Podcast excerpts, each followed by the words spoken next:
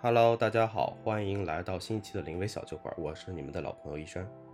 大家好，我是鸭先生。大家好，我是你们的蛋奶同学。那大家今天可能也听到了我的嗓音有些沙哑啊，因为现在入秋了，也提醒大家昼夜温差大，注意防寒保暖啊，避免出现这个像我这样的一个感冒的一个症状。防 寒保暖，怎么感觉应该是应该是三九天特别严寒冷的时候才应该说的提示语呢？这个还是要注意的。嗯，现在基本上晚上都是可以不用开空调就睡觉，所以大家平时这个保暖上还是要注意一些啊，避免出现像这样这样的一个症状。其实不是哦，春捂秋冻哦，核心点应该是加强锻炼啊，注意室内通风。好嘞，那我们言归正传，我们今天晚上想要聊聊一个什么样的话题呢？要不我们就嗯，借由我上个星期呃发生的一件小意外，来讲一讲生活中一些突如其来的事儿吧。好呀，好呀，先跟大家分享一下你的经历吧。分享一下我的事儿。是的，对，我嗯上周二就是遇到了一个。自己都觉得很诡异的事情，就是我上班的路上开车，嗯嗯，忽然闪了一下腰，嗯，就其实，在开车的过程中闪到腰是一件很危险的事情。然后呢，是，嗯，我就由由于我去公司的路上又基本上是高速和北京的主路嘛，就是高架上这样子。它其实不太有，就是你可以马上路边停车这样子，其实还蛮危险的一种状态。嗯，然后为什么会闪到腰呢？是因为我呃应该是稍微弯了一下腰，拿我右手边副驾驶座位上的一点东西，就我这么拧了一下，应该是，然后就闪到了。但是好在它只是闪到腰哈，所以那个瞬间呢，我当时想完蛋了。但是好在我的腿能动，所以我就是把我自己身体拧到了一个。呃，稍微稍微呃呃动了动，拧到了不疼，就不引发它继续疼痛这种状态，然后保持着一个固定的姿势啊，我把车开到了公司的停车场，然后我内心是抱有对这件事情的一个侥幸心理的，我是觉得，因为有些时候你会突然岔气，你也会拧一下嘛，对吧？就那神经会痛一下这样子，我想我可能稍微动一动，休息一下啊，我不去刺激它，我应该过我会好。后来我就坐在停车场坐了二十分钟。嗯，我也发现我其实不太能从我的呃驾驶座位上起来，因为它其实腰其实是你一个支撑一个比较重要的一个部位嘛。嗯，它的那种拉扯的那种神经的疼痛，其实你就发不了力，起不来。嗯，所以我我坐了很长时间，然后后来好容易自己撑起来了以后呢，我就想说我得到楼上去找个地方撑一撑，然后没想到我坐在办公室的这个过程里面就越来越难受。嗯，然后嗯，我也跟你们两位也聊到这个事情嘛，然后呃，一三军有建议我打电话医生，然后电话医生也告诉我说，嗯，在那个时间点上，就是我去医院其实也没有用啊，因为你是一个急性引发的嘛，所以他其实是要做冰敷，在二十四小时之内都只能用冰敷的方式去镇痛，嗯，然后之后再逐渐的通过。呃，比如说贴一些膏药啊，或者去医院做一些牵引理疗，去呃解决它。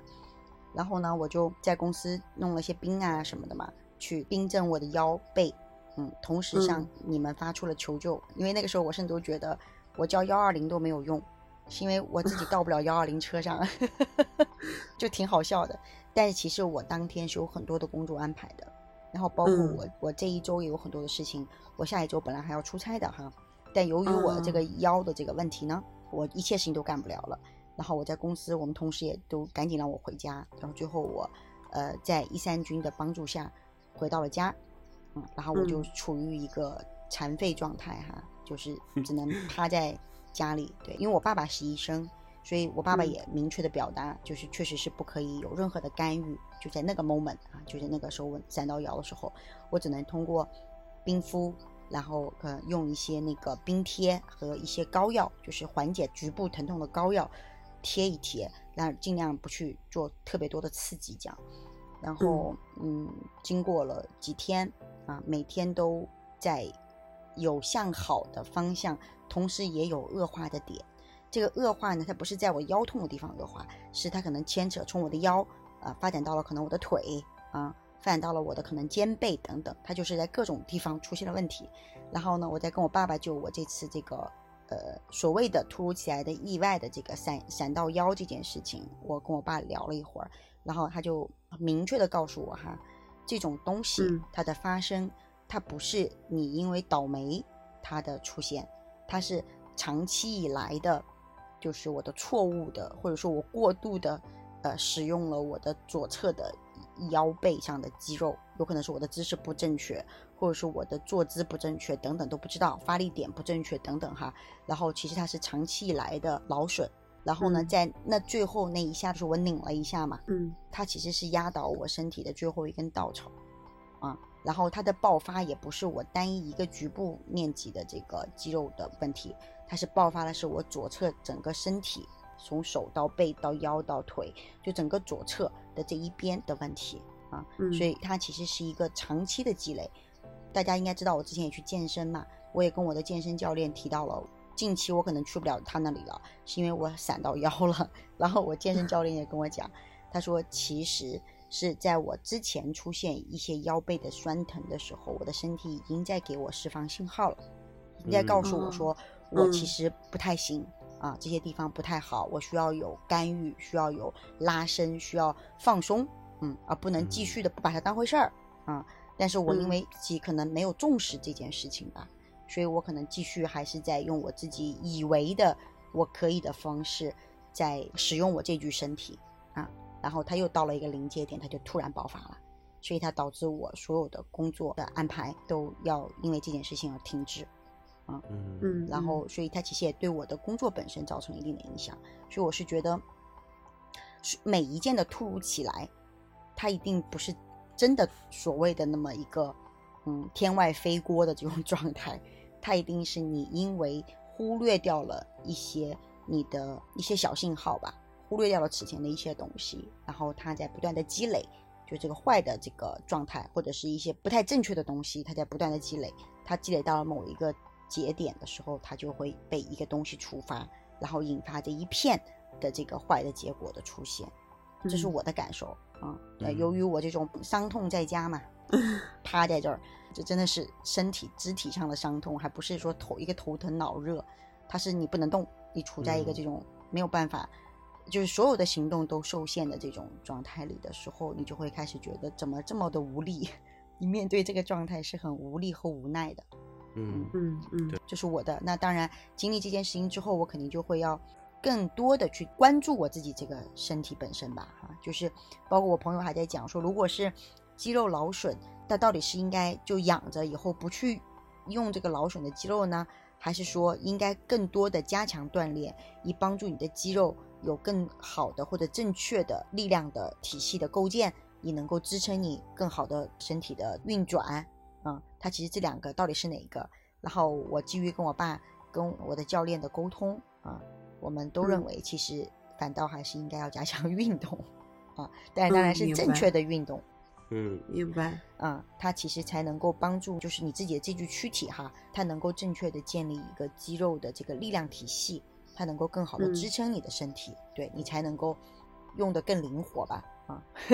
所以我之后也呃重新考量了一下我的这个运动的节奏，对，就是我以后可能会在我午饭的休息的这个时间点上，嗯、用大概半个小时的时间。去在公司的跑步机上可以进行一些快走的训练等等啊，它其实对我来讲也是一个养成一个运动习惯的一种方法吧。对，就让它更多的运动的内容啊，能够放到我的生活的安排里去。对，然后我也会嗯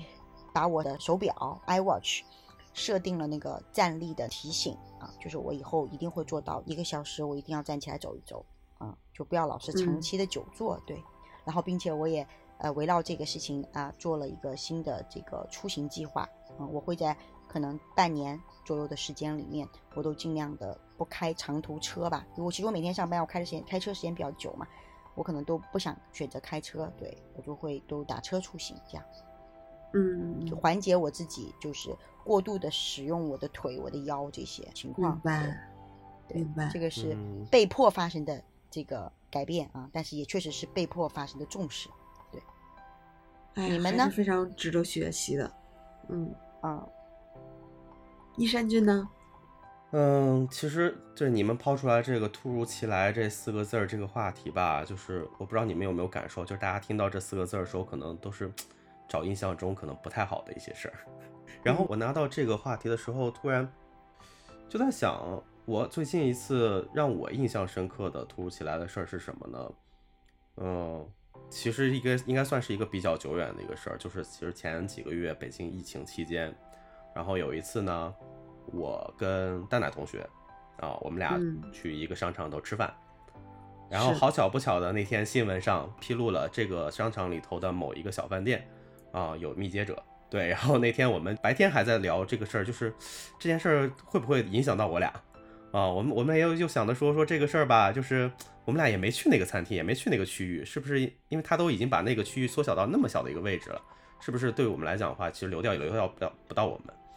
然后那天特别有意思的一个点，就是那天晚上十二点的时候，我跟我一个朋友聊天，然后他说他白天去哪哪哪去工作了，然后十二点多一点的时候，突然间他跟我说说刚我刚才接到了流调电话，然后我当时心头也一咯噔，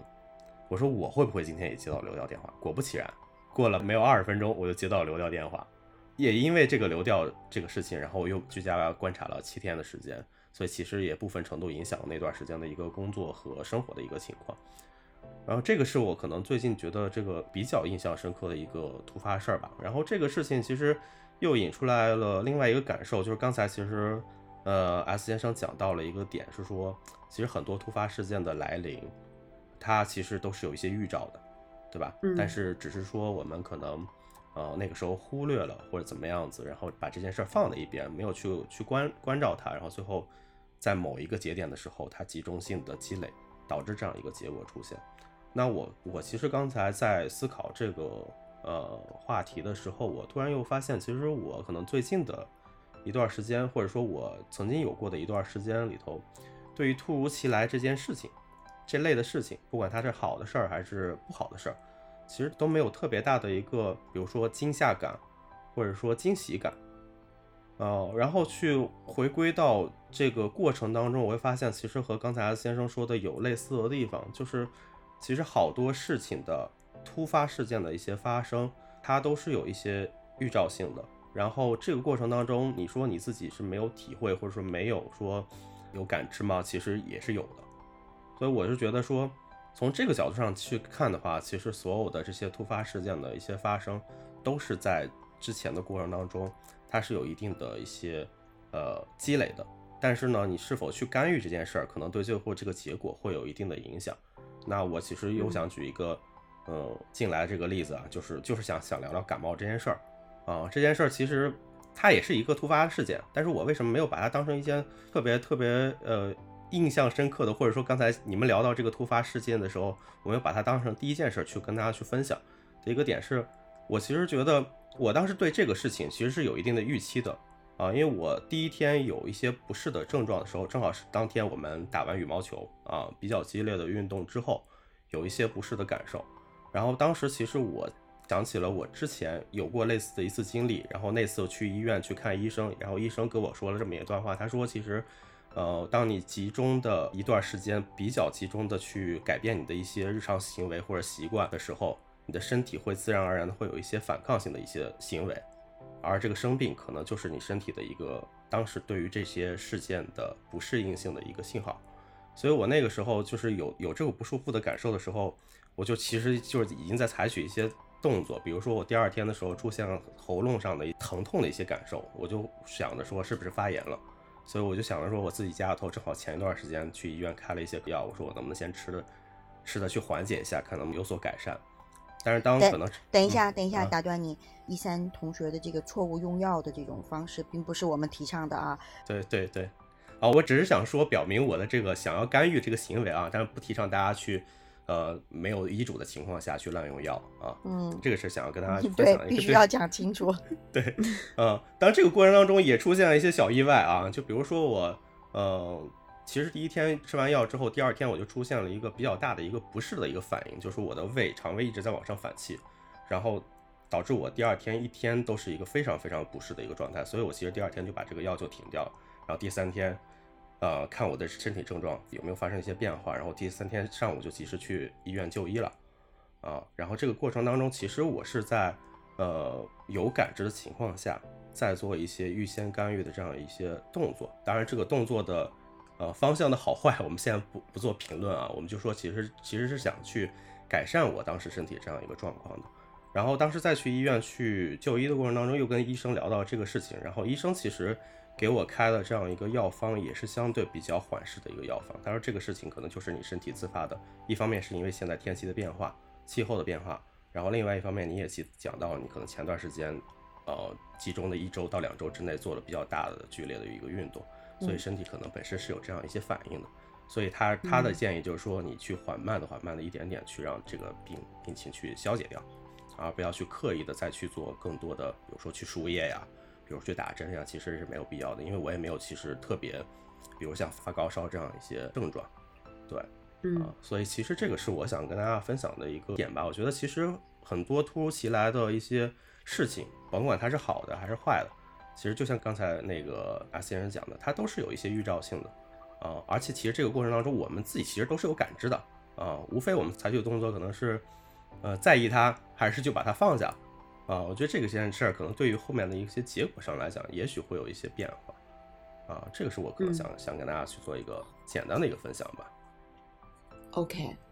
其实两位刚才都对这个突如其来说了一些，就是可能生活上的遭遇吧。但是呢，就是我细想了一下，我最近比较突如其来的事情呢，其实反而是一个小的惊喜，啊，在这儿的话，其实是想跟大家做一个分享的。对，其实大家都知道我比较好交朋友嘛，但是就是这么一个好交朋友的人，在真正呃面对一个非常。舒缓的方式交朋友的场合的话呢，其实是一个非常差的状态。对 对，我想表达的就是我是一个特别不能喝酒的小趴菜嘛，对吧？这个这个的话，你们其实都知道的。就是虽然不能喝，但是其实有的时候吧，就看大家呃招呼喝酒啊，就或者说包含这个大家喝酒的氛围，都还是其实是挺想参与参与的，或者说挺想有自己的一个小的一席之地的。但是呢，因为确实是不太能喝。嘛啊，所以的话呢，就是基本上你们有相关的活动的话，也都会选择，呃，总不会让我去喝果汁儿吧，对吧？所以基本上也都不太带我嘛。对，然后近期一个比较意料之外的一个事儿呢，是就是我受到了一个朋友的邀请，然后朋友邀请我去干嘛呢？朋友邀请我去学调酒啊，去参加一个这样的活动，让你去学调酒啊。对对对对对，然后在刚开始去学调酒、去接触的时候呢，其实我还是就是比较呃抗拒，或者说觉得说啊这个项目可能不太适合我，因为我确实是不太会喝，或者说这个方面的话可能相对弱。但是就是朋友就会有一个很热情的邀请，说没有关系嘛，就是去学着玩嘛，对吧？我们生活就要有更多的尝试。就在朋友这个非常热情的这么一个突如其来的邀请中呢，我呢就参与了，然后呢在。在参与的这个过程中啊，其实我还是会有很多的新的感悟的，包含说，呃，就是大家可能知道，就是说每个调酒师或者说调酒师所用的各种这种器皿呐，包含它的原材料，其实都会呃多多少少的去影响最后调出来的酒的这么一个成果。对的，这么一个品尝的味道嘛，所以我就会觉得说，哎，那是不是说我将来也可以说通过呃给朋友做调酒的这么一个方式，去更多的参与到我们的这么一个日常的这个大家的兴趣爱好之中呢？这个事儿其实对于我来讲是非常感兴趣的，所以的话就是。我真正去学了之后，我会发现说这件事情对于我的这个吸引度啊是很高的，我反而是没那么抗拒的，反而可能是这个当天全场学习最认真的仔。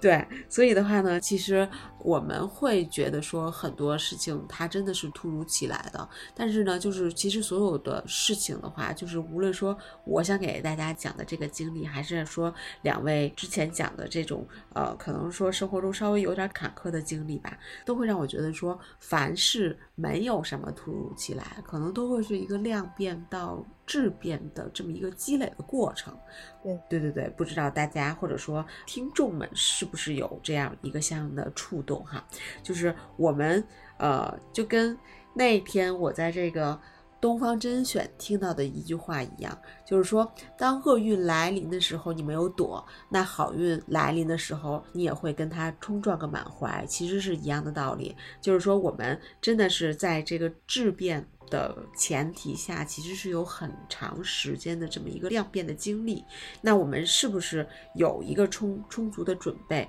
呃，这个准备的话，不光是我们的人的准备，也更多的包含心态上的准备。我们是不是可以有更好的准备的状态下去应对？呃，所谓的突如其来，可能最后的结果，或者说最后真正对我们生活的影响，都会是一个不一样的状态。对。这个的话，可能是今天我想跟大家分享的，不知道两位还有没有什么想补充的点呢？没有嘞，因为我觉得就是一个量变到质变的过程。对，对吧？每一个质变它都是由量积累的，只不过在这个积累的量的这个过程中，你有没有主动去干预它？啊，是的。然后因为你的主动作为，它很有可能就会改变那个呃质变的那个方向和结果。所以我觉得，嗯，任何时候就是要尽早的抓住那个身体或者是事物或者是感受上给到你的那个小信号，然后主动去发生一些改变的行为，我觉得可能是一件更好的事情吧。是的，是的，是的。复议复议。那好，那我们就等着看我们的听众们给我们一些一样或者不一样的答案吧，好吗？好呀，好呀。嗯。好的，对，那我们今天想跟大家分享的内容就到这里，啊，期待大家的收听跟给我们一些一些相应的反馈。好的，那就这样喽。那欢迎大家在评论区留言啊，将你的一些有趣的经历也可以分享给我们，包括你对于这个突发事件或者说意外之喜的这个想法和思考也分享给我们。嗯，是的。那我们今天的灵位小酒馆就到这里喽，那我们下期再见，祝大家晚安，拜拜。